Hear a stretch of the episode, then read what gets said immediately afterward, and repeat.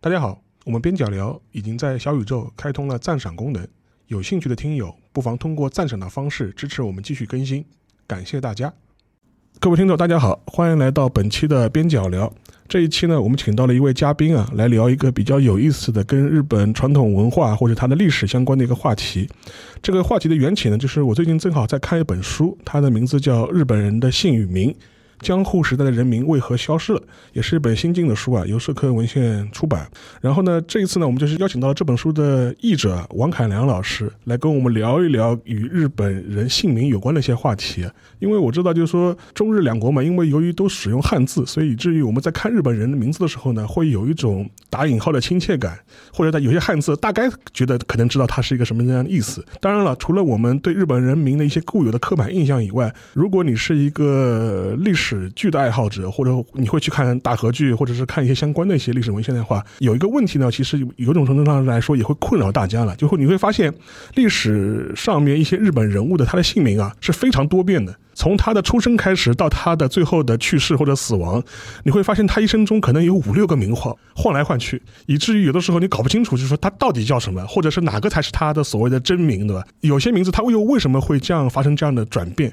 所以这本书呢，其实正好也是在讨论这样一个话题的，尤其是在江户时代前后的这样一种状况。近世以后呢，当然我们知道日本人呢，他姓名体系呢又发生了一次比较大的一个变化。当然这本书里面在最后的部分也有所提及。然后呢，这也是我们今天的一个话题了。那首先呢，就是邀请我们的王凯阳老师跟大家打个招呼吧。好、谢谢主持人。呃，大家好，我是浙江工商大学东亚研究院的王凯良，很高兴今天能够受到沙千庆老师的邀请，和大家一起聊一聊这本书啊，还有包括就是日本人传统的那个文化里面的他们的姓名的一个这样的历史的发展的一个脉络和过程。好的呀，然后的话，我觉得要不先请王老师先帮我们就是提纲挈领来讲讲你翻译的这本书吧，因为这本书我觉得也非常有意思。首先，它的定位它不应该是日本的一个就是针对学术的一个专业书，也是面对大众的一个普及书，就是讲一讲，就说哎，现在的日本人，你们现在呃可能对自己的啊祖先的一些名就是名字的这些变化，为什么现在的日本名字人的名字是这样子，以前人的名字为什么会是那样子？就比如说我们以前看《聪明的一休》的时候也发现嘛，就是金庸卫门嘛，就是也是这当时中国人觉得，哎，叫什么叫什么什么卫门，似乎是很多就说是日本古代人的这这种名字，那理由是怎么样？他为什么会有这样一种变化？这也是可能这本书的它的一个自我的定位吧。对，好，呃，谢谢沙老师啊，呃，那么我现在先简单的和大家介绍一下这本书啊。那么其实呢，这本书呢，呃，它我在刚刚拿到手的时候，我以为看了这个标题啊，是呃，我和大家一样，我以为它是一本可能是讲日本文化的书啊，因为姓名、它人名的称呼啊，这种一般我们都放，一般在学术界放在文化研究这个对范畴领域里面。呃，但其实我看完之后发现，不，它是一本历史书啊。那历史学的话，它很讲究一个东西，就是过程和所造成的影响啊。那么它这个里面就在不不是在和大家一个一一的去解读啊，就什么是日本人的苗字啊，什么是日本人的姓，什么是日本人的那个呃，他姓还有一种写一种的发音叫 uji。一种是 C，还有是卡巴内，他不再去跟你讲这些东西啊，他其实要跟你讲的是，一种人们对于人民的观念是如何从近世，就我们说的前近代向近代转变的，尤其是在一八七二年这个很关键的年份啊，这一年其实日本颁布了很多的法律。彻底改变了，就是从前近代日本人到近代，就是前近代日本人他们怎么生活的，这个生活的一般的常识啊、规范惯例啊，全部都被强制的更改掉了。那么这本书呢，它主要是在讲这样的过程以及这个影响。这个影响就是让现代日本人甚至都已经觉得回看，不要说是我们中国人，他们自己人在回看古代人民的时候，都会说叫什么什么卫门的好多啊，对，或者说是哎，为什么古代的人啊，呃，日日本人呃，汉字写成苗苗字，苗字的话就是禾苗的苗，字就是那个汉字的字。那么，因为在日语的那个那个发音里面，呃，苗字的话没有记啊，它又和名字就是这个汉字是同音的啊。对其实是都是在讲姓，这个我们一定要留意啊。那现在日本人也会说，古代人是没有苗字的，好可怜，就觉得哎，人不就应该有姓加名吗？怎么你没有姓只有名呢？那么其实呢，都是因为我们包括我们中国人在内， 都是从现代人的角度去看古代人的名字，就会产生一些很奇怪的一些想法。前面你就王老师提到了一个可能中国人相对来说比较陌生的一个说法，就所谓的苗字。啊因为在这本书里面，的作者的话可能把苗字定位成类似于像英文这 family name 就这种定位。对对对对，然后的话，呃，但是呢，中国人的话可能更熟悉是姓嘛，在日本的那个姓名体系里，它也有所谓姓名的这种说法。那这样的话，这些称谓的一些区分啊，都这种微妙的区分感，就是能不能请王老师给我们稍微简单的就是解析一下？啊，好的好的，呃，其实在这本书里面第四章里面有专门讲到这个问题。那么它这本书呢，不在于去区别这个名词解释啊，是，它在更多的时候讲的是一种概念的这种变化、变动的这个过程。在日本人当时，他的对于某些我们说的这个名词的使用，它也是什么样的都有啊，就是有有叫姓，也有叫苗字，对也有叫姓氏，也有叫氏。但是呢，这个作者就说啊，不管你怎么使怎么去称呼它，你在使用的时候是绝对不会弄错的。嗯，所以说，呃，如果从形式上来看的话，放在比如说我们有一个人名，就比如说我叫王侃良啊，只要是放在侃良前面的这个部分，嗯，他说这个东西不无论你叫姓还是叫名字，都是 fam 作为 family family Name- name，对出现的，哎对，它就是这样的，它就先从形式上来跟说，古代人也是一样，就是不管我呃武家的人去怎么理解，公家的人怎么理解，普罗百姓怎么理解，我无论怎么称呼他，我在使用的时候我绝对不会用错，嗯，这个就是一种观念的问题，而不是一种呃仅仅是名词的使称呼的 问题了。是。然后的话，这样一套体系的话，我觉得可以给大家举一个相关的例子啊，大家可能比较熟悉的一个例子。我想到的很典型嘛，就是那个德川家康嘛，这个是江户幕府的开创者的乱世英豪，对吧？然后今年的大和剧也是以家康为主题的，松本润那个主演的，虽然那个收视率比较一般的，非常不好，非常不好。我觉得好像中国内的字幕组都已经停做了，因为因为看的人太少了，就是不去讲它。但是如果我们把那个德川家康拿拿这个例子来剖析剖析的话，你就会发现他的整个一生啊，名字变换了很多次。他小的时候，他的幼幼名叫竹千代。这个幼名体系好像说，在日本的这种我们看大和剧也好，或战战国历史里也好，也挺多的。很多人就是他就是有一个幼名，然后的话，他后面有一个叫所谓的通称，叫次郎三郎。然后呢，这一点的话，就是王老师，你能不能帮忙讲一讲，它是所谓的通称啊，是这种说什么样的概念？通称的话，在这本书里面的第一章会讲到啊，它通称其实上，呃，这个这本书的作者他其实是把它分成三类。那么第一类的话叫做官名啊嗯，就是这个就是古代朝廷啊，日本朝廷啊，它模仿中国的这个呃当时的唐朝的那个律令啊，它设置了一个。我记得应该是三十等的一个这样的一个呃序列啊，就是就从那个正一位正一位开始呃到最后啊，那么这里面会有呃这个位阶会对应的不同的这种官官职啊，这官职名，比如说像呃德川家康的话，右大臣啊，他应该是有过做对右大臣对吧？类似于这样的那个那个官官职名啊，那么这是第一类，就是我们说官名，这是通称的一种来源的一个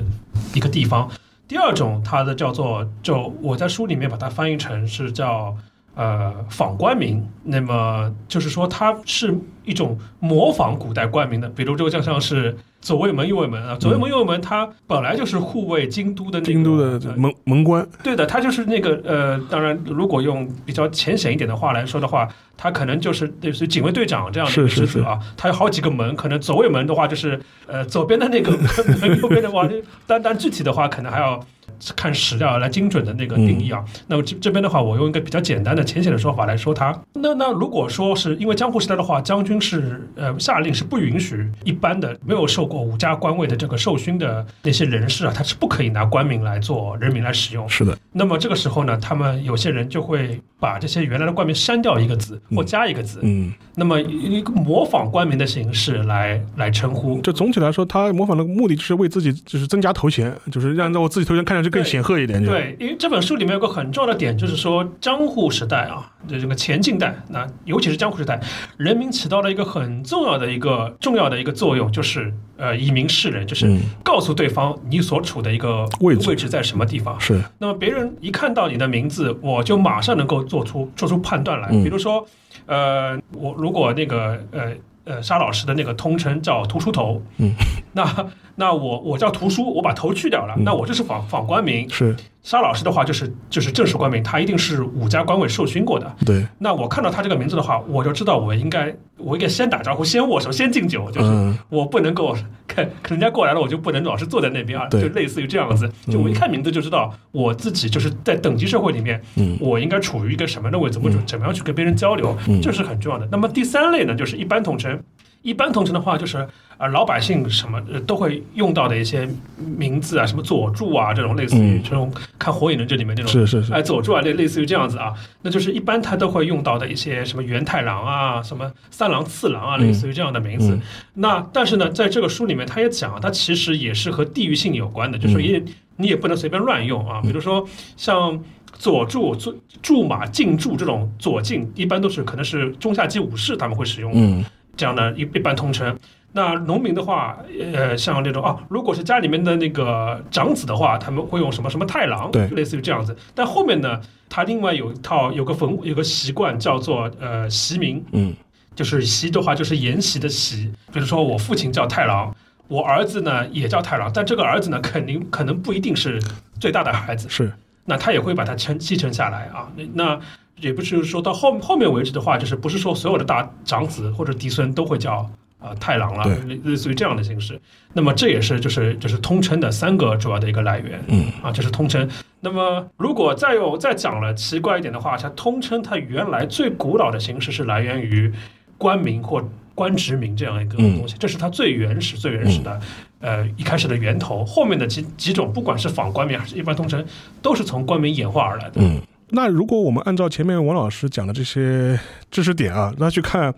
当时那个德川家康他最早的名字啊就是通称啊次郎三郎，他还有一个通称叫叫藏人组。嗯然后这话，藏人组是不是也是一种像官人像官名一样的这种呃应嗯该演变过来应应该比次郎三郎已经往上走一点已了，经往上走点啊了？对对对对对，也是他不之后可能长大长到一定年龄开始拜领了一个个对他官位的时候，他所有的那个所谓的那个人民的称呼，都会跟着他的人生节点而发生改变。是嗯，所以说换句话说，我如果我们看一些日本的，比如说江户时代前后的一些历史人物的话，通过他的一些名字的变化，就知道啊，他大概什么时候可能对是对对对呃晋升了，或者他官位上有有变化了。对，像武家的话，他的尤其是中上级的武士的话，他一出生的话会有用仿官名做呃通称或者做人名来使用。呃，轮到他元服的时候。那一般就会会给他一个，就比如说和他位阶啊，和他武家官位相等的或者相当的这样的一个一个官职名。嗯，那么等到他成为家当主的时候，一般就会沿袭自己父亲的那个呃父辈的那个嗯官官职名继续做人名，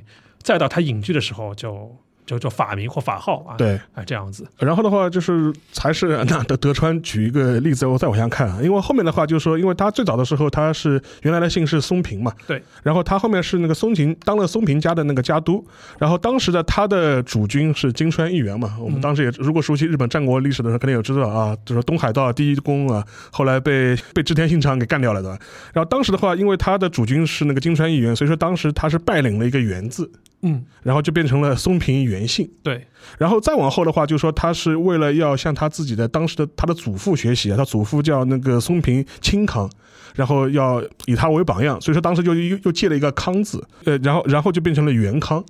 然后再往后面，他因为都知道金川议员他后来那个统辖间之统辖战间间之战被干掉了之后呢，他就从金川家独立出来了，然后就舍弃了那个那个元字了，然后就变成了所谓的家康，他的姓氏也变成也成了从松平就变成了德川，对然后就以及后面我们的变成他的所谓的德川家康，但是。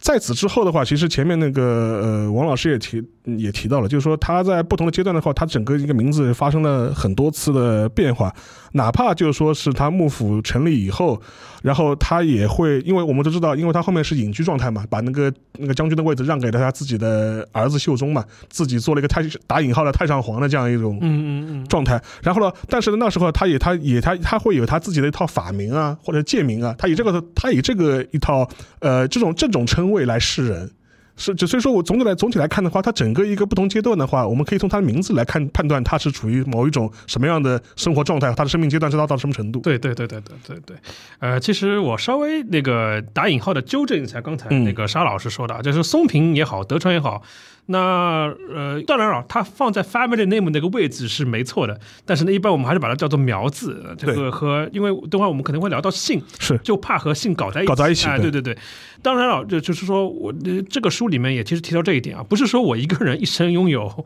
五六个名字，对其实我一生只有一个名字，对，只不过我我每一个阶段只会用一一个个名名字，对字，我不能说我我同时拥有五对我六不我不可以同时拥有五五六六个个名名字字，对对我不可以同时一起使用它。是因为，呃，它这个通称和通称苗字通称体系和原来的那个呃姓名体系啊，它就是以前日本古代的这个姓和名这个体系，它其实就是一个历史演变过程中啊，就是比如说我呃面对对面的是沙青青老师，但是我不好意思去直接称呼沙青青老师叫沙青青，对因，为实在是太没礼貌了，是有直呼其名，直呼其名没有礼貌，其实我们中国人也是这样的，是是嗯是是是，那呃，打比个比方，比如说沙青老师，他是呃那个呃上海图书馆的副研究员，那我就用这样的一种方式，说图书馆副研研究员的方式，我去称呼他。但是你称呼他的官臣，对，就是我用我用那个他的那个职位去称称呼呼他。他，对但是呢，这个图书馆副研究员太多了，对我我不知道我到底是称的是哪一个。是，那这个时候呢，比如说打个比方，沙青老师他可能住在徐汇区，那我就叫他徐汇副研究员。 然后徐汇这个是个地名，是就慢慢变成苗字了。是然后沙青老师以后到辽宁就辽宁副研究员，啊，然后沙青老师在人生下个阶段变成研究员了，那我就改成辽宁研究员，嗯其实就是这样一个方式。等到沙青老师退退隐隐居了退休了，嗯他就他要把研究员这个三个官名要传给他的下一代了，是那就他就不能再叫研究员了，是那他可能就叫做。悟空吧，那就那 就是长宁悟空，对或者说或者说也不用长宁这个苗字也不用了，是他就变成悟空，就直接是这样称呼了。那其实就是这样一套，其实为了不称他人本名，但是呢，到江湖时代之后啊，本名已经不做人名使用了，他只是在签字的时候、嗯签名的时候才会使用一下是啊、而且一般的话。那那如果要签名的话，也只涉及公家和武家，老百姓都不会用到。呃，然后这样的话，我觉得那个前面魔老师那个例子就比较生动，大家可以理解了，就说是。可能一开始还搞不清楚那个苗字跟你的姓名到底什么关系，这样就等于是苗字加通称，可能更多的话是你是别人对你的一种尊称，我是可以这样这样理解一。开始的话是这样子，一开始可以这样理解，但是反过来的话，那我就后面有个疑问了，那是不是就是说是，呃，自己本人是不会自称那个苗字加通称的？呃，那要这样子，真用这样的话，就感觉好像自我自己说我自己是某个官位或者是我的一个通称，这种情况是不是比较少一点？这个要分两个情况来看啊，一种是就是说，呃，我们要看它的那个呃文书和史料，比如说这个史料就是文书，呃，比如说他那个自己在署名的时候，嗯这书上有个例子，就是署苗字加通称嗯，啊，就是就是其实就是我的那个苗字加后面的那个官位，端位对不的对？那这个呢，你能算他自称吗？也倒是算是算自称，但是如果你叫一个人的名字的话，一般呢，我们也不会自己叫自己对，怎么这样不对，感觉怪怪的，就是对对对对对，但是别人。他称的时候一定会叫你，比如说，我书我记得我书里面有一个是讲那个呃那个三好庆长，就是对战国那个大名大大名三的好江，那来他一定会叫他的那个驻前手，对不会叫他那个三好庆长，等于是驻先手，啊等于长是庆三好长庆，对那个那个驻那个驻先手，等于就是他的一个官名，对对对，那肯定别人就称他驻前手，是这样称呼他。嗯，所以这个的话，我觉得就是可以解释了一个苗字和加通称的这样一个体系，到底是发挥什么样的作用，它到底是一个什么样的性质的东西。啊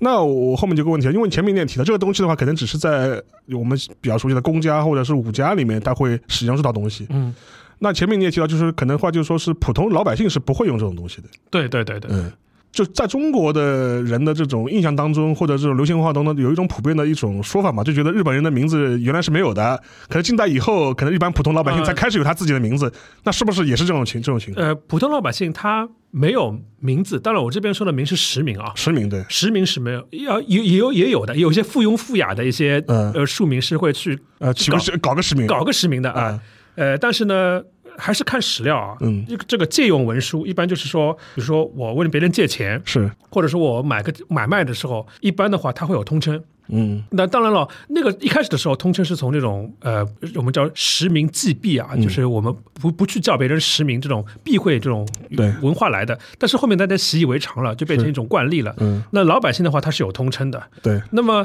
也不是说老百姓他没有苗子，嗯呃，只不过当时的庶民他有苗子公称和私称嗯两种不同的那个这种现实的情况存在。嗯那么一般的话，呃，老百姓在买卖呃文件的时候呢，他对别人啊，嗯他可能会去加一个苗字，嗯但是如果他自己的话，他可能就不加那个苗字了，嗯他可能就会讲的是我是比如说我是某某村嗯呃谁谁谁某某某村德太郎、德兵卫，我这对这样子，或就写德兵卫是啊，他就这这一般的这样的情况。是其实这种还是就是说，呃，我所处的一个地方，对我我说，比如说我我住在徐汇，嗯那么我就是徐汇德兵卫，就类似于这样的徐汇某某村，嗯呃，那个我是长桥 二村德兵卫，对对对 对对类似于这样子哎，因为大家也知道，我借来借去就是个藏桥二村，对这个新村里面的人问我问我借借一百块钱，是。那我就要写藏桥二村德兵卫就行了，他就知道是你是谁了。就因为这一点的话，可能大家要还原一下当时的一些历史背景。因为现在的话，如果按照现代人的生活会想这个问题，他说：“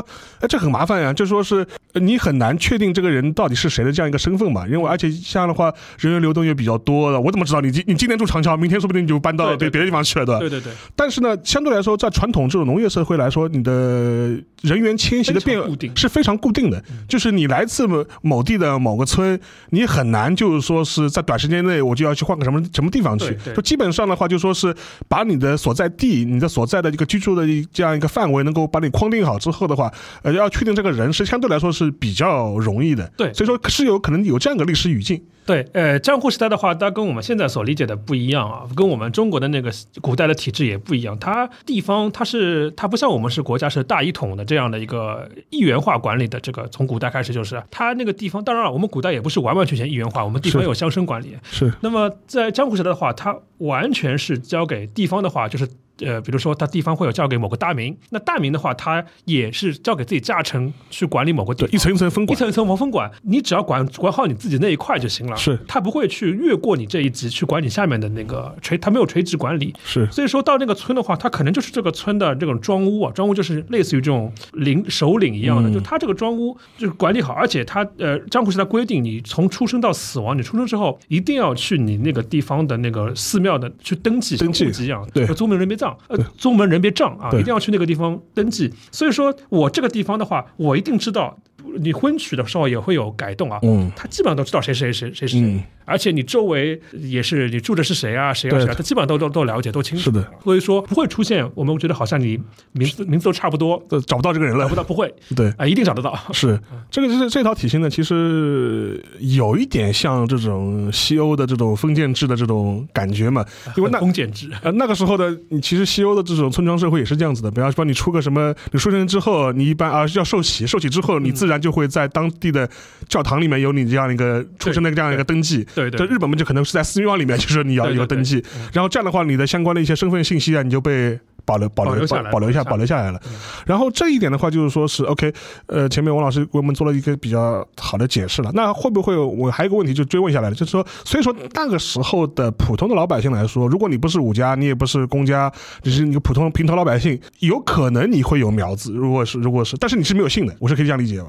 呃，姓和实名，你老百姓可以去自己取，如果你有这个余力的 地话。方但是问题是，但是是你没办法用使用它，那啊，你你没的有场合使用它对，，因为他书里面会讲到有一个富农，好像是个富农，他很附庸风雅，嗯是他在自己的书的、呃后面都有，他自己叫自己叫姓 袁，叫袁义信还是袁什么什啊，么。胆子不小啊， 对对对，不这没关系，没 关系。他反正他他自己看着书后面都会写，嗯就签个名，签袁什么什么什么。 但是这书里面说了，如果他去借借钱买卖的时候，他敢用这个，别人就会说你是谁啊？你不是叫那个什么什么德兵卫吗？你怎么乱写名字啊？你不能做人名使用。就像我现在，我也可以在我自己书上签，我签我自己是徐汇周杰伦，没关系 的对，对没问题，没问题的但是我不可以跑出去跟别人说我是徐汇周杰伦， 对没有人会理我的，就是这个 意思。哦，这这个就比较有意思了，因为前面我提到他，因为他自己签元嘛，我们都知道，如果你熟悉日本古代史的话，元这个姓就是非常对对高对贵的一个对对一对个一个姓嘛，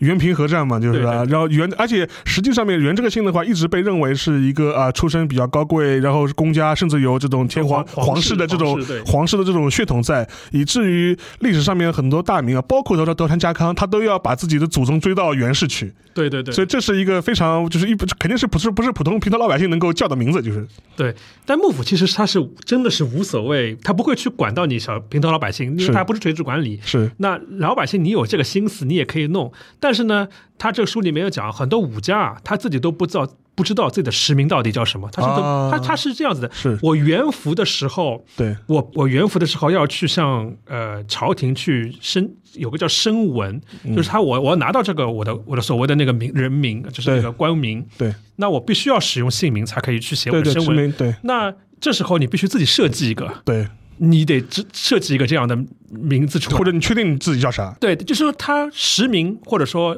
姓加名，在江户时代的武家社会或公家社会里面，它是因为有真正实际的作用。作用对我要去申请的时候，对官位的时候，我需要这个东西。对，但是对于老百姓来说，我没有这个必要啊。对你你就是你根本用不上，那你去申请它干嘛呢？对吧是？那所以说，很多他书里面讲，很多武家的人他自己都不知道。就是嗯过了几代，他自己都不知道他的他们家的实名是什么东西。是他们在他那个里面用的史料是五件嗯啊，这个是战库后期的一个大明的，像人民录一样的对一个名单啊，这个像你我们说像那个年鉴一样的这个东西啊，对结果他就会发现很多那个武家，他就是苗字通称必然有，对实名叫什么，有时候会写个略，就是他不知道 了，我就略过，呃我实在是不知道了，那对我忘记了，我也不知道它到底是什么东西。是就就就，它可能设计好了之后，在我十五岁、十六岁那年用过一次，嗯之后我就再也没有用过了。但是还有一个问题就是说，那是不是也是有个演变的过程？就是我们一开始提到，可能苗字加通称，可能更多是别人称呼你的一种尊称尊。称对，然后随着时代的演变，它久而久之，它已经就是变成了从一个别人对你的尊称，变成你自己的对自己的认知，也是这样个这样个名字了。对对对以对至于就是你本来的我实名吧，或者是你原本的那个名字吧，其实你自己都已经不知道是什么了。对对对，其实他这个书里面提到一，但是没没有详细说，这个和日本的战国时代有关。是就主要是因为日本朝廷的势力衰退的太衰厉害退了之太厉害了啊！衰退了之后呢，那个那些乡巴佬武士们，有战国时代，对就是什么阿猫阿狗都跑出来下课上了，做对做做地方那个呃首领了。那么他们就觉得，哎，那些名字好像很帅，对，我们要拿来用一用。我拿来用 一用，他自己改一改。还有一些书里面也讲到，有些地方大名他没有经过朝廷的那个敕许，自己给自己的家臣搬名字了，等于是就是借阅搬了，呃都不能说搬名字，应该搬官位了。办公位了呃，。建建，他们叫叫你们叫建称或建越了，吧对，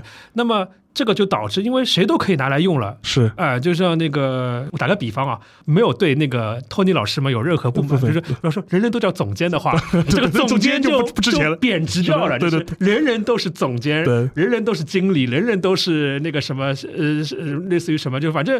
阿猫阿狗，他妈说总监不行，那我就总介是吧？对那我就这样这样用，反正就是一下子就变成普通大家都可以用的一个人名了。所以说原来那个体系的话，就是应该是按照生他书里面也提到这点，它实际上应应该是朝廷是它是有一套相关的登登记有制有有登记制度的。有有有有有，然后然然后战国时代由于朝廷的势力衰衰败，然后那个那个足利幕府也完蛋了，对对对然后的话等于是就没人管这个事情了。这个对对，没办法，也管不了也了，管实在是没办法了。对啊然后的话，这一点的话，就是说是，其实这里面书中我当中也有一个印象，就是他这里面也提到，就是所以说当时的话，其实有很多公家是是觉得你们乱来，然后就觉得你们这帮武这帮乡下武士就是瞎胡搞，然后就说你们不你们也配就是叫这些名字，就对是对对对对对对，呃，公公家是非常非常介意这个，就说虽然公家在一般的使用惯例上面，他们也会用呃叫什么那个呃用呃苗字加通称这样的形式，好像书里面是叫呃加名加。称号好像还是怎么，我有点记不起来了。嗯就书里面也讲到，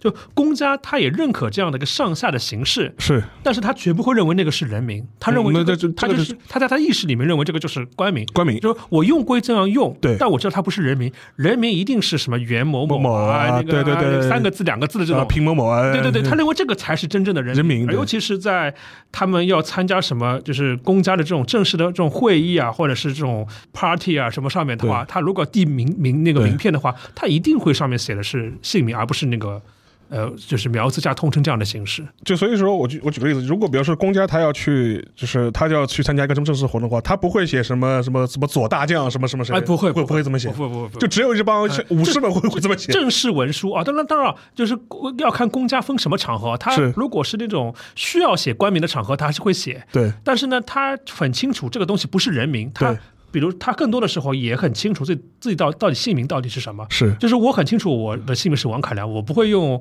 呃，那个曹和金的曹和金小 太阳，就是我的我的微信名当成当成我的正式人名在用啊，对呃，就绝对不会不会这样子的。所以说，但是那个这个情况就是在武家那边正好反过来了，等于是。对对，武家那边反一反，武家是不知道王凯良是个什么东西，反正很帅，对 签名时候要用，对但是呢，用了就用了吧。但是曹和金小太阳一定是我的人 名。对，我我周边的人也叫我小太阳， 我自己也认为我是曹和金这， 但是但是偶尔这个要，比如说要进京那个什么，呃那基本上也不用进京吧，对吧？江湖时代上上落上落也不上，也没有落给他上了，对对对对对对但是偶尔他会拿出来用一用啊，哦，那什么参勤交代呃，也不用，也不用也不用，也不也不用，用也不用啊，嗯也没有没有用了。就是他元服的时候要拿官名，对，而且这个官名不是说他自己去跟朝廷去申请，是而是幕府会统一管理，就是他有个高，他会发给给你，不，他他他是这样子的，你嗯他是比如说我今年我所有在这个十二月或是一月份，我我要原原副服的同仁人嗯一起拿好申请书，交给一个老钟，老钟把这个东西交给高家，对高家就是那种呃，在江湖时代的话，就是比较规格比较高的那种大名，一般都对像以前武田家啊这种战国时有名的那种，他们呢多多或少呢都历史上也有些渊源，就是祖上都是有跟德川家有呃嗯有有有和公家有一点关系的，对，那么他们呢，那个老钟会把这些收集好的，就是十二月份或一月份，甚至是半年，他收一收，对说这些人都要元服了都元服了，申请了，对，要比如说他有个什么什么戒啊，什么什么手啊的那对个啊，然后他拿好这一这一包文件，对，就就就坐着马车啊，骑着马就这样跑到朝廷去了。对那么朝廷去了之后呢，他呃书里面会讲，有些是是官白先拿他的扇子后面，官白拿扇子后面钉一 下，然后天皇拿他的拇指这边再抠一下，就就这这样就嗯就过了，就就嗯就可以了。嗯然后发一个这样的像证明证书一样啊，嗯就就那个口宣嗯或或者那个宣慰期，他就说一下啊，你可以了。然后呢，但是呢，你每一个人拿这个东西还要付一笔钱，嗯，就就反正是孝敬一下，孝敬一下，这个公家也是靠这个是个很重要的一个收入。那么， 那那那就孝孝敬一下。那但是呢，那个公家那边啊，天皇或者天皇那边，朝廷那边，他会比如说那个沙老沙晶晶老师啊啊，长宁研究员，他是十二月十五号那个元服的。元服的，那我给他的宣慰书上面也要写好十，虽然这个时候他已经是夏天了，夏天了对我也要写好十二月15五号啊以免搞错。是哦，啊对对对对，我不能日子不能搞错，对对我看好，然后写好因为这样这样的话就可以跟这个具体的人给对上了，啊，对对，他就是说，就是说法理上讲，合法合法性性来的讲是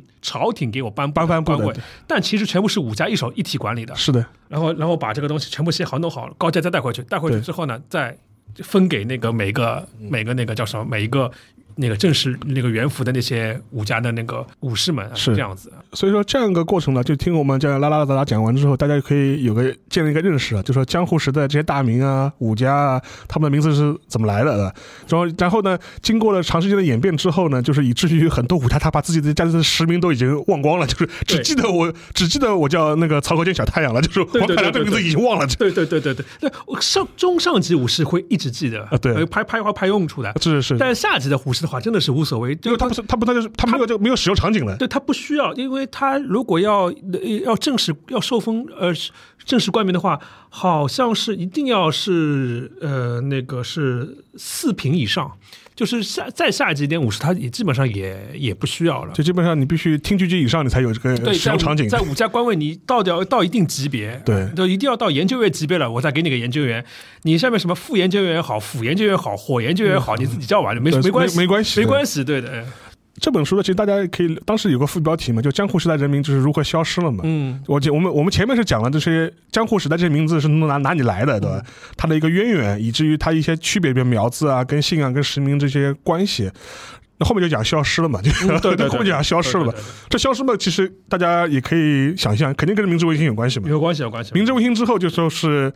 大家开始搞现代国家的户籍制度管理了，嗯，然对后这个这个名字就开始，就是原来这这些名字就开始发生巨大的变化了。对。他其实呃就是说，第一步的时候还没有到现代国家的那户籍管理，那个也是一八七二年前后的对那个事情。一开始的时候，就是这是一个明治维新的一个他到底想做什么的一个逻辑问题啊，就是说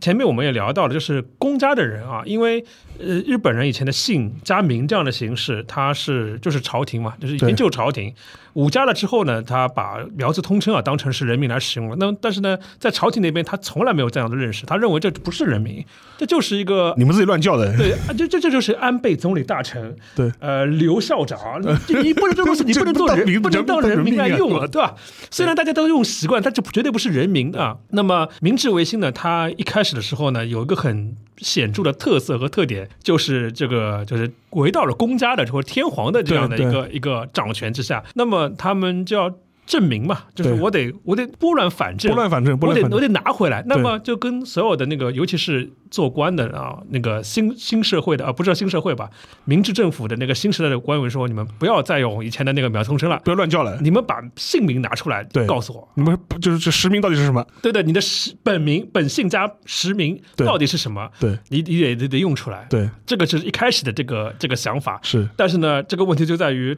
大多数的这个社会上百分之七八十以上的人，他都已经习惯了苗字通称。 对，你突然让他全部改成嗯，姓名，那很多人肯定是受不了的对，啊！因为以前的话，我们知道江湖时代的话，整个这个朝廷的势力和公家的势力啊，它就仅限于京都这么这么小小个个地方的，对，而且就算是在京都，他也没有什么自主权，对被武家势力牢牢控制着的。是，那突然间，他要把自己的一个这种观念、想法，就是让全国的人啊，全天下的人去要接受他，那谈何容易啊！嗯所以说一开始的时候，就是这本书里面讲的，就是就是天下大乱 啊，就围绕人民，就是大家都不知道我到底到底该叫什么，该叫么。什么了？对， 哎，所以说这个过程的话，就说是其实他前面也提到，就纷纷扰扰是混乱了大概很长，就是两三年的时间是非常非常混乱的。 对，它里面有个很很有意思的一个例子，就是说江湖时代的话，人民是可以体现你的身份的，身份的我可对以知道你是干什么的对。对，你从哪里来？你你你就是你呃的你的社会地位什么样啊子？对对对对对对对，这很重要，就是以民示人。那么，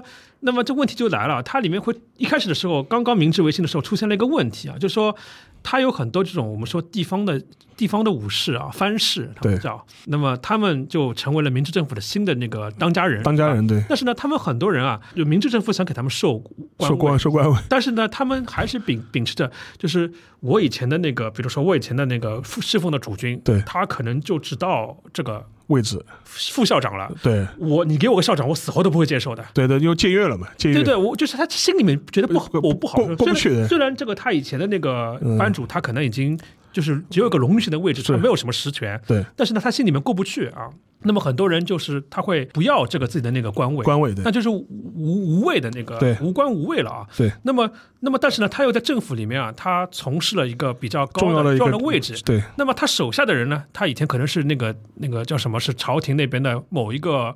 呃地下家，就对朝廷分堂上和地下，就是对那么他地下家的那个呃那个，个比如说他是一个出身的一个这样的人士，对，他可能官位有四位或五位，就嗯一下子就、就是我变成了什么呢？就是以以前老百姓会觉得啊，比如说我这个人是三位或四位的，那一定是做领导的，五位六位是手下。对，结果现在发生了做领导的无官无位，我无官无位，手下的人这个名字一看好像很厉害，点对都这这一下子就混乱了，就对世间就不知道你到底该怎么样。然后呢，做事的时候也也很不知道。我们中国人有个笑话，对就是这个副科长，科姓傅的科长长和副科长，对怎么吧 分？结果这。科长姓傅， 对吧？副科长不姓什么？不姓什这这么个这到底我们我们应该怎么称呼？就出现这样一个问题了，就是手下人的这个这个名字一看，对品级就比我低，是其实反而是反过来的。那么当时的世人啊，对此就完全不能接受啊，是就就就觉得很很混乱，很混乱啊，出现这样一个问题。这个问题的话，就是在书书里面，其实他引了一些相关的一些史料，我当时看的时候也蛮有意思的嘛。他就是说，当时那个。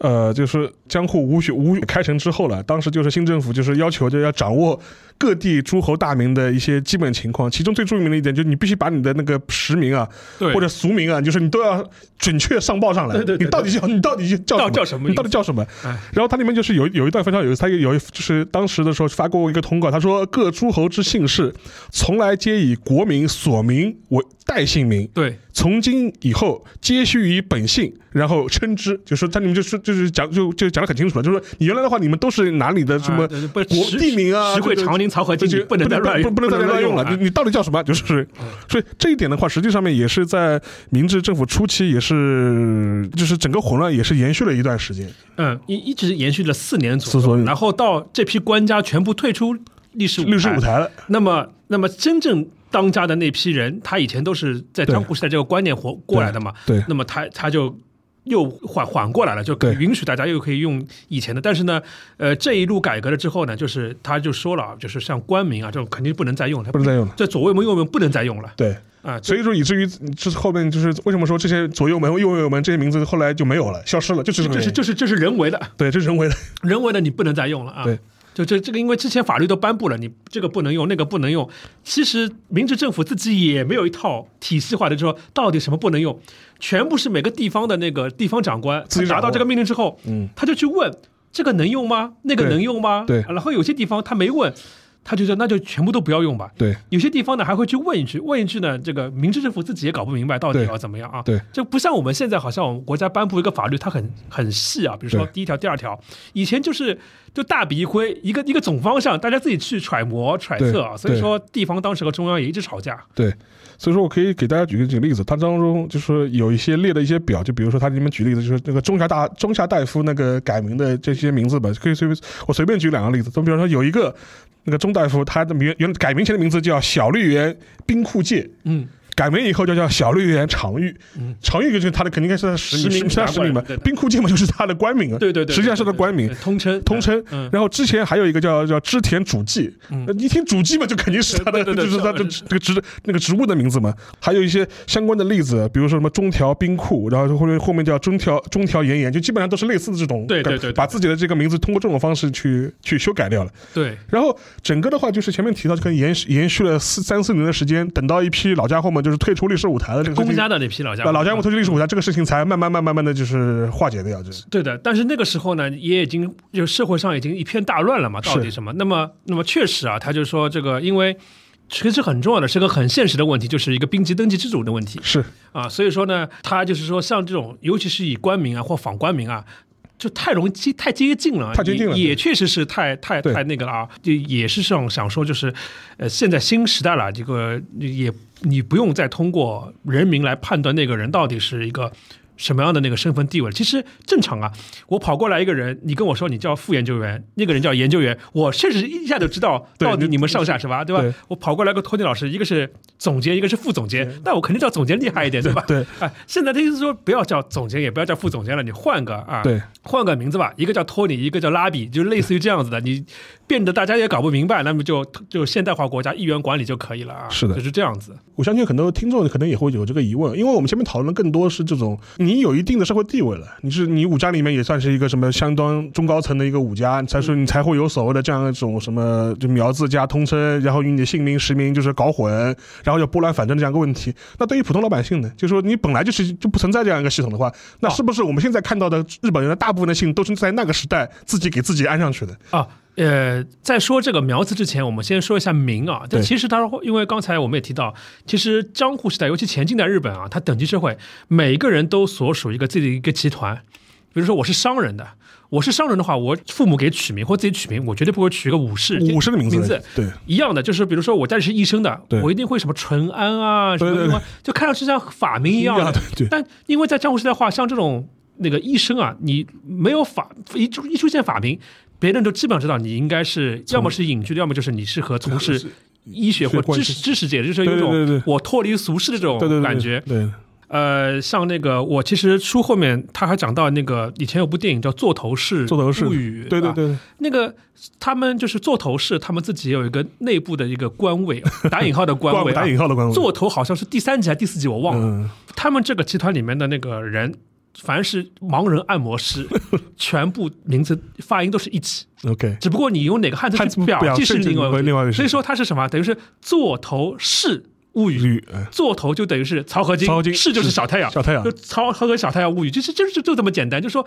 我一看到一起，我就知道你基本上是干，就是你应该是干这个盲人按摩的活的。嗯啊，就就就就就说他每一个人啊，还是能够通过你的名字七七八八的猜出来你的问题的。所以说，呃，当时明治政府它有个新的规定，就是不允许再改名了。对就以前的话，我随着人生节点，我可以不改停地变了改名。名字，那么他第一次改名这个令出来之后呢，其实很在头几年的时候，有很多人提出意见，说，比如说我本来是个武士的，但是我新政府之后变成农民了，对，我原来那个，比如说什么幼之界，我能不能不要了？不要了我换我对换成一个更适合农民的农民的名字， 对，什么左太郎、右太 郎、对对袁大郎这种对名字啊，是不是左大夫这种适合农民的这个名字名字是不是可以啊？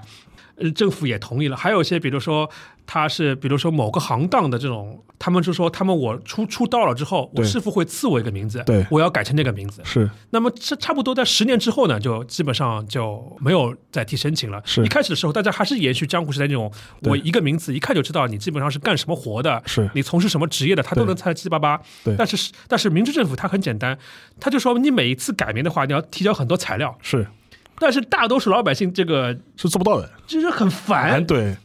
他就用一种增加你成本的的方式式来阻止你改阻名，止你改名，对，所以后来就大家就很谨慎，我用一个名字，一开始取好就好了，后面复杂事情太多了。嗯对，那么久而久之呢，那个人们的观念发生改变了，就无所谓，我一定要通过名字来表明社会身份了。判判断身份或判断了啊。嗯但是呢，也不是说完全没有，它有一部分呢还是以这种我们叫呃加名的形式保留下来，比如说有些歌舞伎的那种对嗯世家，是这样。他们会还是按照江湖时代传统呃那个下来的我，们就是前就之前出出过事情的嘛，试穿啊， 啊这对这对对这不这这就是他们一家的当主全部是叫同一个，对对对对啊对其实就是江湖时代这个传统传统，保，就是它还是有部分保留下来了。还有比如说但像但但是但但是这个嘛是更多是作为他的艺名嘛，不是他户籍的那个法律的啊，那个对的名字对，但它为世人所知的是对对对就是那个了。对，呃，然后还有像比如说你是僧侣的话，你出家的那一次是允许你改名的，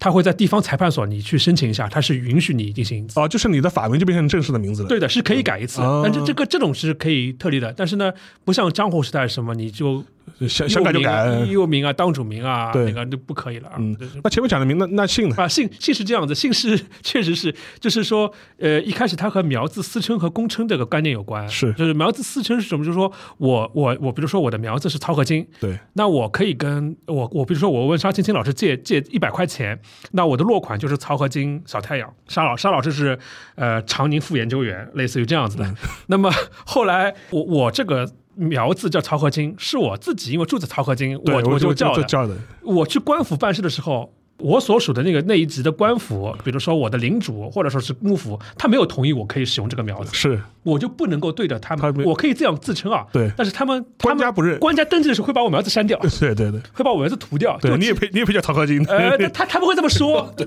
他但是呢，他就他只会这个小太阳哦，那那那那曹和金的名字就没没有没有了。呃，这个苗苗字就没有了。对，呃，那么如果他允许我使用，一种是幕府的最高级的，就是说幕府但允许你使用。江湖时代有个概念叫苗字带刀，这是对对于很高级的一种平民的平一民种赏赐啊。对，那就不是说你给赐予你苗字，而是你可以把你的苗字拿来全天下的就对公对公使事用务的使对对使使用了。对，那就比如说以前，比如说我杨乃武和和小白菜打官司，我如果是苗字私称的话，我只能叫自己乃武，来我但是我允许你苗字共称了，我就可以写杨乃武了。嗯对啊，这个就是如如果在日本发生杨乃武与小白菜的话，那如果它是四成，就是乃武对与不小对？白白菜，菜对绝对不会有杨羊乃仔武乌与小小白白菜菜啊，这是这样一个很有是趣的事情。还有一种是地方的，比如说我曹和金这边的一个领主啊，曹和金什么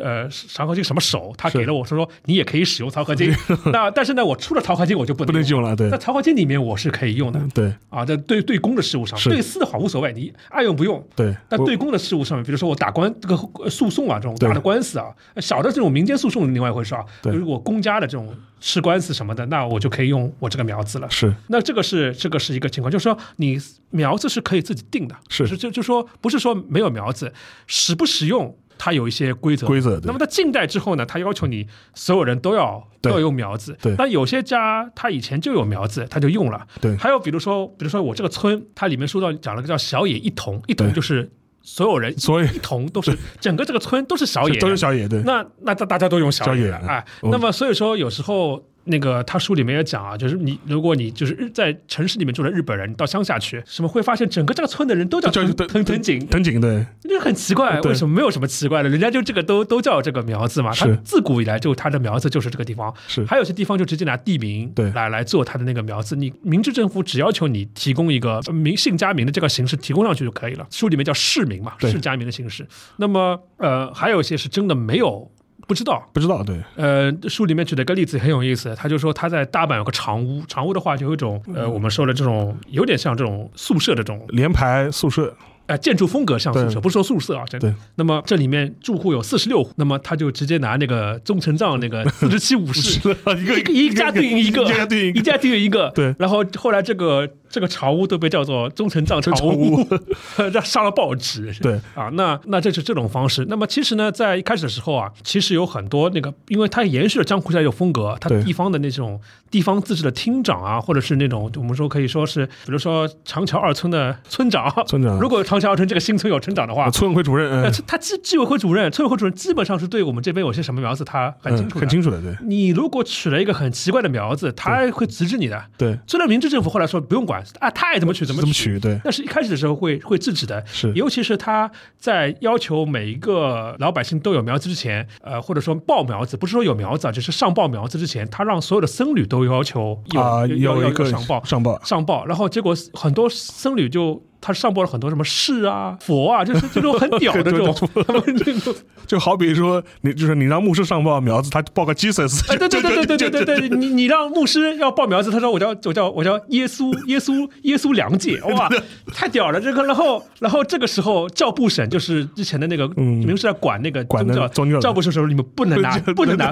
不能拿佛陀是这种词来做做做苗苗子做上报，对不可以不可以。但是呢，后来那个叫什么呃。明治政府驳回了教部审这个说，对是吧没事，教 对你爱怎么叫爱怎么叫就怎么叫我只要登记那个户籍，然后我只要这个名字跟你人一一对应上去可对以的，了，我我我，而且你的姓氏必须是姓加名，对或者叫氏加名，对一个是氏姓氏的氏加上一个名就可以了。我要我的关键是要完成我的户籍登记登，登记你对，爱怎么你爱怎么取就就怎么取所以对这是为什么后来我们开玩笑说啊，我在松下的啊井边的我就叫井井上，上对嗯井下的。那我相信啊，一确实因为这个符合这个逻辑的，符合这个逻辑一对。定是有这样子的，对还有很多这种商家，他可能本着自不，比如说大黑屋，他对可能就拿自己的那个大黑大黑，那那要看啊，有些地方说你不允许用屋屋号来做对那对个，那么他就叫他把这那个。他可能改一改，就大黑屋改成大黑。对但有些地方他允许没有管你，对他就直接拿这个屋那个商号来做自己的名字了。这是我自己很八卦的一个问，就那个时，那反过来有另外一种情况呢，就比如说那时候的平头老百姓，那我取个名叫袁，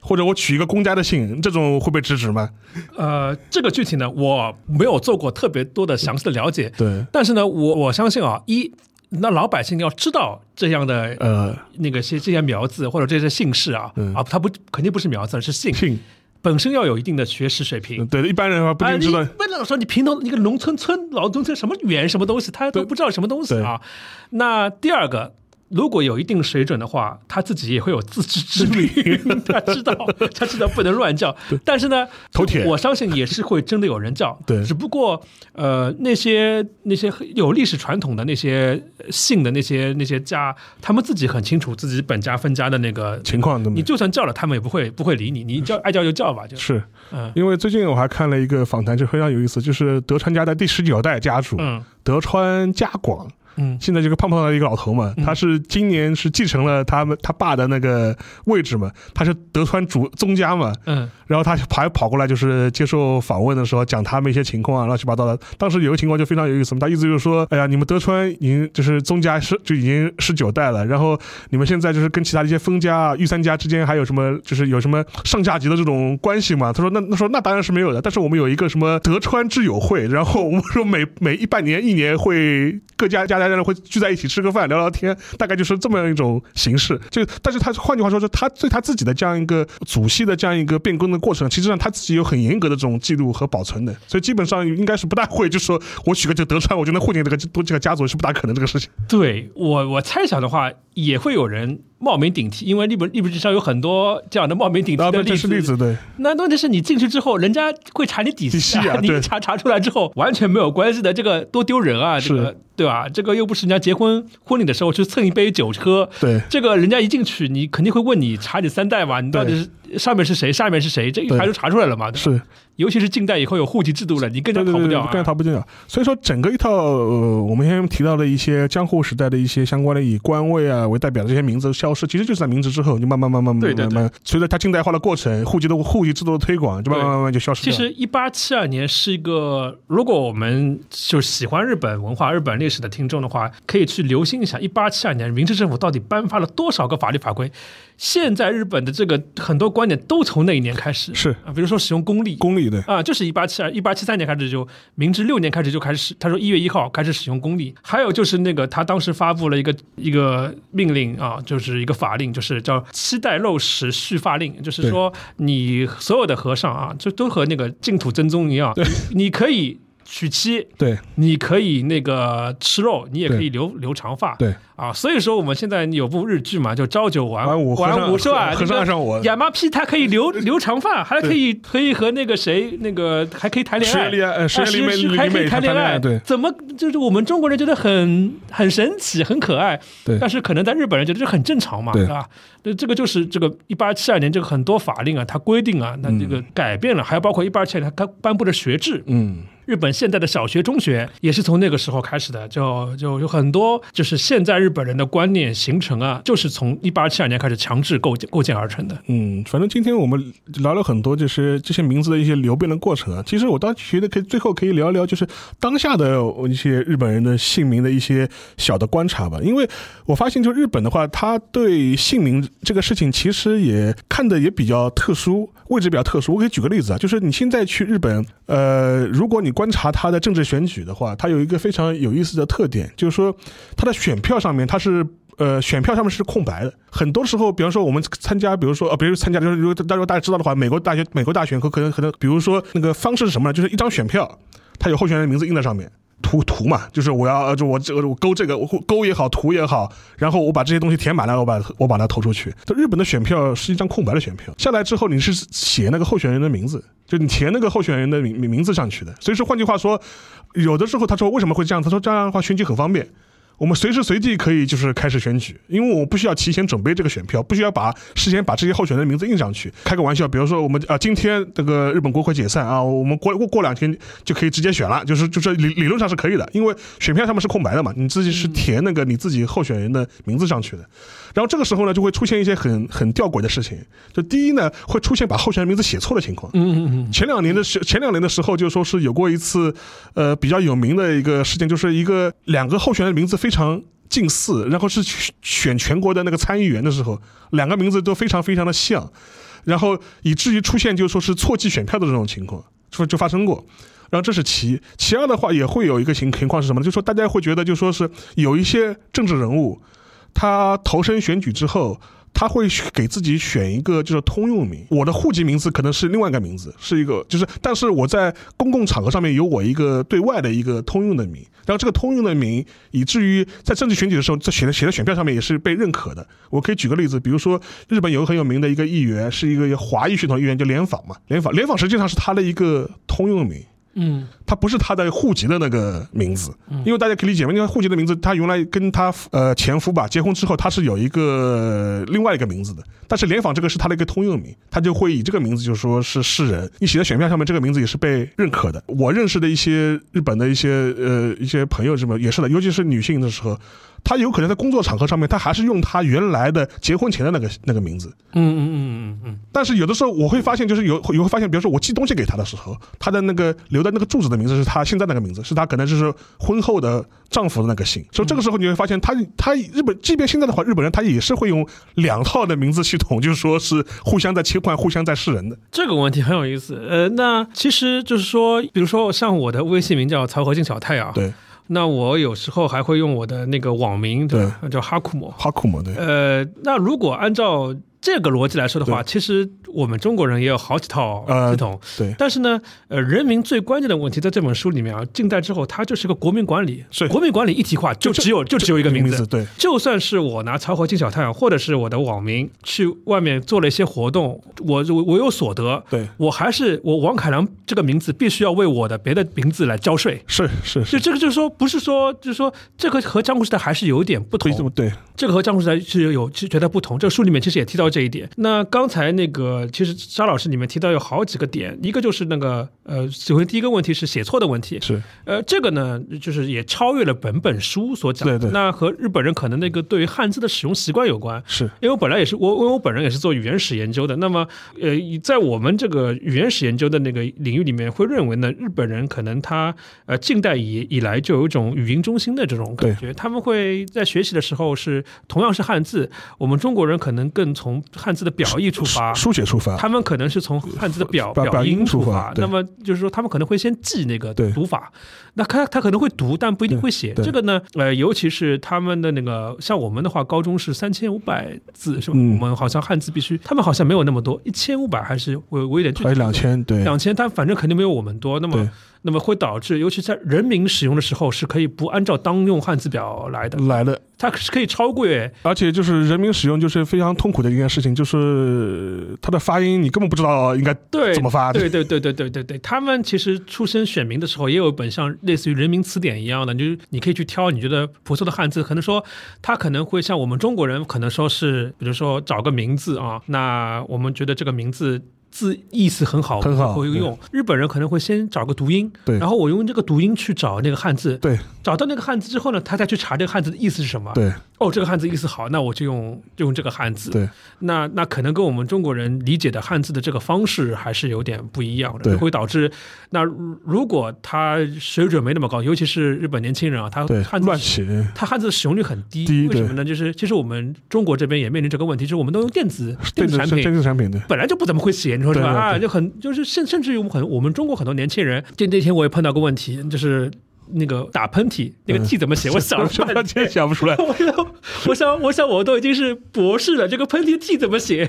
哦，被我家人嘲笑了半天。就是我们也一直不使用嗯是书是写，一下子也会对反应不过来。那第二个问题是，就是刚才就我们讲，就是我我为了可能某些活动，我会用一个艺名、艺名通用名，对吧？这个好像在我们中国的艺人之之间也有很也有很多很对多很多啊，他可能拿一个名字，呃，就比较好，比比较好那个为大众所所接受，比较对好用，对吧？那第三个的话就是书这本书里面讲到的夫妇同姓问题。是那明治政府一开始的话，它是用的是夫妇别姓，对但是呢，江户时代的话，它有个传统，就是说，比如说，呃，那个呃父亲死了，那他女性也能做当主；当主对，那或者说她丈夫死了，双父那个寡妇嗯也或能者做是当当主。主对，那么这个时候呢，因为她女性没有名字，没有直接的这个人人名，名她就对会用呃谁谁谁的女女儿娘对母斯妹那个对词。那么这样的话，其实是用了自己的父亲或者是前夫的那个呃苗刘字。字对那么这个问题呢，也是困扰着明治政府，一直到一八九八年的时候呢，明治政府规定啊，就是所有的那个在户籍登记的时候，这个这个世代这个家里面的那个成员全部和户主同苗字。嗯。那么这个就是现代的夫妇同姓的原原来，对的。所以这个问题现在其实也是日本社会争论的一个焦点嘛，啊就对是对对这个要不要改，就说这就是而且是呼声也很高嘛，因为在他一开始设定这个法令的时候，他那个时候是想不到什么女性运动或者对是性性性别问题的，他就是为了方便户籍管理。对，所以说现在的话，就是说前面讲的话，就是我认识的很多日本的女性，她有可能就是说她的户籍的名字是改成了她就是丈夫那个姓，对但是她对外的时候，这个在公共场合她还是用她原来的那个姓，对这种情况还是还是挺多的，就对，因为她就是方比较方便嘛，就是就对，因为因为国家它是没有感情的，就是对它就是它就是为了我行政事务上方便，对我材料上方便，那我夫妇同姓，它是有它的那个方便的对地方，可以省掉很多法律上的麻烦啊，或行政的麻烦。嗯，但是对于人的个人来说，你要我改个姓、改个名，其实是很大的一件事，很大的一件事情啊，对对吧？我本来我叫的好好的，就像有像我们说，有时候有些离婚的案子对是吧？这呃个麻烦了，这麻烦了，这个就是孩子不想，就可能父亲和他孩子关系不好，他要对把孩子就说孩子的一种惩罚的方式，就是说我把孩子的姓都改掉。对那对中国来说，这个是很严重的一个事情。对对对日本来说也是一样，对他改姓的话，就是意味着可能和原生家庭的某种情感上的切那个切切端。对切切割，呃，所以说，但是呢，这个国家是不会去想那么多，在尤其是是近代的国家的时候，那现在的话，它可能更多的社会问题，比如说我们要求多元化，嗯或者说更从更人性化的角度去考虑这个问题。那在日本来说的话，随着他们这种对于女性问题、女性意识的的提高啊，他们可能就会在不停的讨论夫妇别姓或夫妇同姓的这个问题啊。然后有一个话题就是在，当然这本书里面其实提的也不多，但是我觉得还是可以拿出来讨论讨论。就是我们前面也没怎么提呢，就是做一个收尾，就是说一些就是历史上的一些女性的这种名字，嗯嗯，这个的话是不是也可以提一提？就是说我们当然举个例子啊，就是我我对日本就是尤其是什么中式的名字，就是讲大概我就觉得可能公家的女性可能会有一些名打引号的名吧，就是像子氏部啊这种。但是问题是这种东西其实也是一个官名的，它也不是一个对对对，它对也不是一个真正的名字，对对对对对对对。这个在书上面，他最后作者提了一笔，因为那个江户时代的啊，前近代，它就是一个我们现在所说的嗯男权社会啊，就是就说女性地位是很低啊，其实他他讲的那个江户时代的。的人性与名，其实都在讲男性男性男性的性与名啊。对，那女性的话，那么前近代的话，在日本的话，它用我们现在说法是没有名字的是啊。那它的话，呃，而且它还体现在表记上，汉字表记上面，就是它术后，我我在术后的时候，在翻译的时候，是给那些女性们都标上了名字，比如说阿勋啊、阿雅、阿乐啊乐啊，对，但其实都是我我我我加上汉字对 对的，对对我我后来注释里面把原文都放放上上去去的，了。对它其实都是谁谁谁家的呃老婆，对那个他比如说西给对，谁谁谁家的母亲叫 Masa，就是对雅，对那个谁谁谁家的女儿叫 Kita， Kita，谁谁谁家的那个后家，后家就是是是双父嘛，他就那个叫拉科，那他。多是用双音节的平假名对来来来表示自己的一种人名的称呼，对呃，其实呢，书上也讲了啊，像这种阿雅、阿乐、阿勋，它更像是实名对跟名称，对前反而是前面的，比如说大和屋与藏同宜家母这个部分，前面是苗字加苗字加对通称啊。嗯对，那其实他他出去的时候，他称也是就我们上海说王 干妈、王家妈妈对啊，李家李家女儿，对呃，刘家老婆，对类似于这样的一种方式去去喊的啊。是，然后呢，有一些文人墨客，他会给自己弄一个这样的嗯名字，但是呢，更多的时候也是以什么什么的女什么什么的嗯老婆这样的这种形式出现啊。还有就是他书上里面讲的，就是在前进的时候啊，我们会看到大正明明治之后有很多什么子啊，什么对李子啊、登梅子啊、梅子啊，是吧？对。但在前进的时候，这个子只出现在书写的表记的时候，它没有任何意思，只是一个修饰的一个修饰的一个意思成分。对但是呢，明治时候啊，女性要起名，对他们很多人不明白，就觉得以前有人后面加子的，那一开始他就喜欢加子。嗯然后这就是说，大多数都是在刚刚转型期的时候，就是明治和大正时候很多，昭和后面也开始少了。对一看到这样的名字，日本现在年轻人一定说这是爸爸的名字，就是对对对对这是对老太太的老名字，老太太的然后名字老婆婆对的名字，是现在已经不会再这么使用了。是的，这也是其实是一个江户时代女性人民的一个概念观念的一个延续。啊，对，就基本上，其实你看一些相关的那些，嗯就女性的一些名字，你大概知道这个是什么时代的， 就是说对，名因字为比前较面我多们说了，它一定是个双音节，比如说雅子，它对一定是 masa。 Masa 对那雅子的话，那就是 masa 国多了一个音音节，节那那不可能出现的，它对就是一个在写名字的时候出现就的，就是就就是把一个文字表述点缀就变成了一个这样一个对的名字对，它不明所理，但是他觉得又大家以前都这么用嘛，那我就加上去吧那我就加上去吧啊，对对对对反而对变成了一种那个啊对啊，也和后来的那个，因为因为女性如果要登记的话，那么她们更多会使用汉字，是那么他觉得雅子变成是两个汉字了，那对这样就舒服，看着舒服舒服一啊点，对对对对在对，当时，明治和大正单字的，它一定更多是三音，嗯三对音单字，什么清啊、勋啊、勇啊啊，呃对这种啊，呃，这个其实三音单字更多的书里面讲，其实是仿官名而而来的，对它其实是对官名的模仿。是那么，那么雅子、美子呢，其实是对是两种模仿都有，啊两种模仿都有。哎对结结合出来的产物。呃，从一些人名的一些变化或者姓名的这种这种演变啊，其实也能看出很多这种文化的一些演变过程啊。对的然，后这也是一个我觉活得化石。活化石，其实也是一个就跟前面一样嘛。我们现在哪怕我们中国现在，你看哦，这个叫建国的，对对对 对，爱爱民爱民 对吧为民为民，你大概就知道啊，这个哎啊是对对什么年代的人，对对什么对年代对对对年代人的名字了，对对对就说这现像现在的呃那个年轻一代的学生们里面有什什么么子子豪的子子子豪，豪对不对？对不对什么心仪这 对种，啊对一看对都是那个年代的。甚至就是还有一些我们可能有一些地区的名字，一看哦，大概是台湾地区的 呃港台的，就说啊对对对名字，对对对对对可能就是同时代的，比方大陆这个名字肯定不是不会这么对取对对的。对对对，这个就是能观察出很多这样一些变化了，肯定能玩出来啊。而且当然前面就还有一个我前面也提到的，就比如说他的一些就是一些通称啊和他的真名之间本名之间的这种混用啊，或者本末倒置这种情况，其实在中国其实也也有嘛，就说是我们比如说有的人的名啊和他的字啊，就说两个人其实到后面这块我们都知道就是他的字什么号什么，但是他本名其实喊的也很少，这种例子其实也很多，对对对对对对对对。吧？就是就是说孙文也好，孙逸仙也好，孙中山也好的，你现在到冠哪个叫的最对最对多的？对那可能那估计是孙中山叫的最多了。就是其实这也是也是也是个类似的情况，包括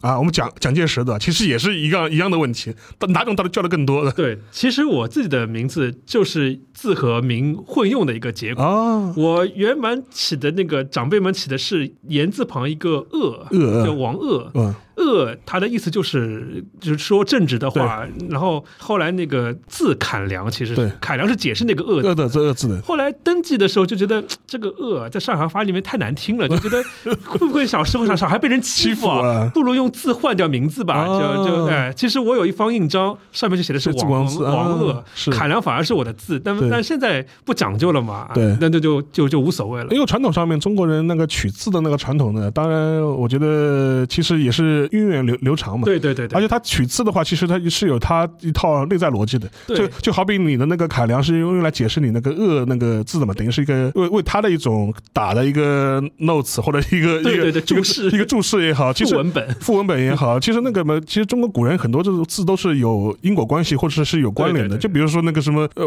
王维嘛，字摩诘嘛，这王维摩诘嘛，就对都对都对都是这都是有这种关系关的。云哎啊，呀关羽字云长都是有这种关系啊对在的，所以说通过这种小的一些细节啊，其实能咀嚼出很多很有意思的一些文化的一些现象，然后也是一个非常好的一个观察历史的这样一种小的一个视角，看上去似乎是一个很小的视角，但实际上面，这个我们前面提到的名字这个事情呢，就是说是其实关系到每个人，甚至跟你的一些生活啊，你将来的一些发展，其实都有一些很直接的关系的。而且可能东亚文化里面好像似乎都把名这个东西，名字这个事情呢看得非常重重要，对吧？就是对对对甚至有的时候说有很多这种传说嘛，哎，我的真名不能够轻易示人，要藏对起来，对对吧？对对对。那什么孙行者还是者行孙，对吧？这个非常重要的，对对 对你喊对错的话你就被抓走了，这个。 对对对对对对对，呃，其实，在我的书后，我的《译后记》里面也也写到了这个东西。其实作者他书里面有个有个题眼或者书眼，就是一部人民史看尽社会变迁。是那我把它在按照我的自己的那个研究的这个心得啊，我我结合的是葛兆光老师的一句一个一个观点，就是什么叫一般的思想与知识，就是这种人名也好啊，比如说我们平时使用的一些语言也好啊，它不是说我今天跟沙老师在说话的时候，我我想一想刻意的，我想日语的时候会有这个过对程，对但我讲母语的时候我是没有对对的对，我脱口而出，对，那像人民也是的，就是我天天浸淫在这个知识的这个环境里面，这个叫福柯，它叫知识型这个东西对，这个东西是所有人他理解这个世界的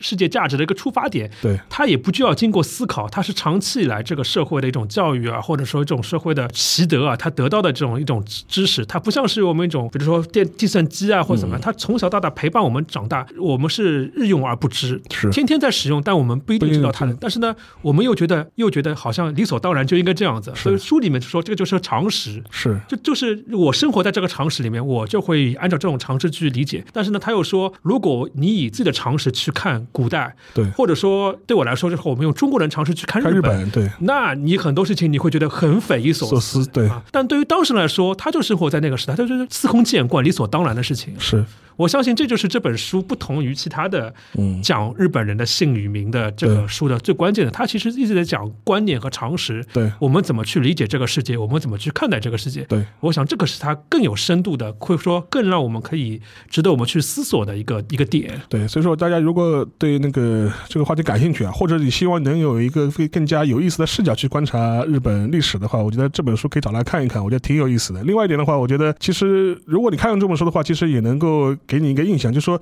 哪怕是姓名这样一件看似很普通的这样一个事物，甚至有的时候因为都使用汉字嘛，你就觉得这个东西跟那个中国的东西应该是一样的嘛，你就会发现，哎，其实跟中文中文的这样一种姓名传统的这种习惯啊，其实有非常大的这种差异、啊。然后有很多东西的话，其实也是超出了我们的一些刻板印象的一些认知吧。所以说，我觉得这可能也是有助于去让我们去面对一个比较呃有意思的一个历史的一个原貌。另外一点的话，其实我在别的节目里也提到过，就说有的时候你日本历史看的多了之后，你就会发现，嗯，就是你越发会觉得我们一直都说同文同种，对吧？但是有的时候现在其实你了了解越多，你会发现，嗯，还是很不一样的。很不一样， 很不一样的嗯，甚至有的时候它的一些内在的一些机理性的东西啊，其实可能就是不太一样。当然，就是我随便举个例子，就比如说中国人来说，他可能不太能够接受像日本人这种这种姓氏的这种转换，但是日本人的话，他相对来说可能这种姓氏转啊换可能非常多，甚甚至有很多这种过继的这种入赘的这种传统在。嗯在某种程度来说，可能是跟他的一些呃，他没有继承我们从啊从那个什么就先秦以来的这种嫡长子继承制，可能是有直接关系的。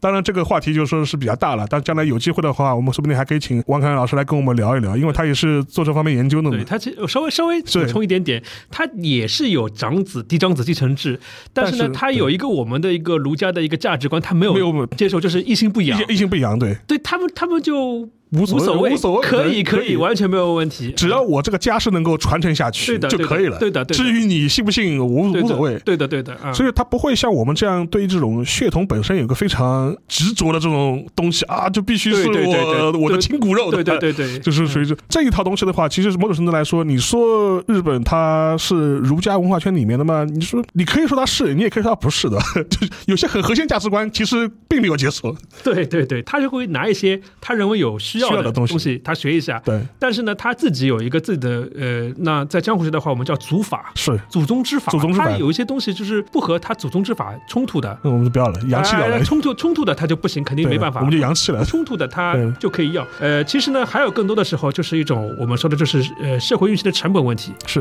比如说，我们就说个简单噱头，对那滴血认亲。对，也成成功率没那么高， 对， 那谁知道到底对对对谁谁的孩子呢？这对个问题在这，还不如那就你只要跟我姓就可 以可以了。了，可以了，可以了，是是的，好的，那今天的话，我们节目就到此结束。然后的话，之后也欢迎王康老师来，也来有机会的话也多来跟我们聊聊。哎，好的谢谢谢谢沙老师，谢谢各位听众，嗯，好的，那就这样，嗯，各位听众再见。再见。拜拜。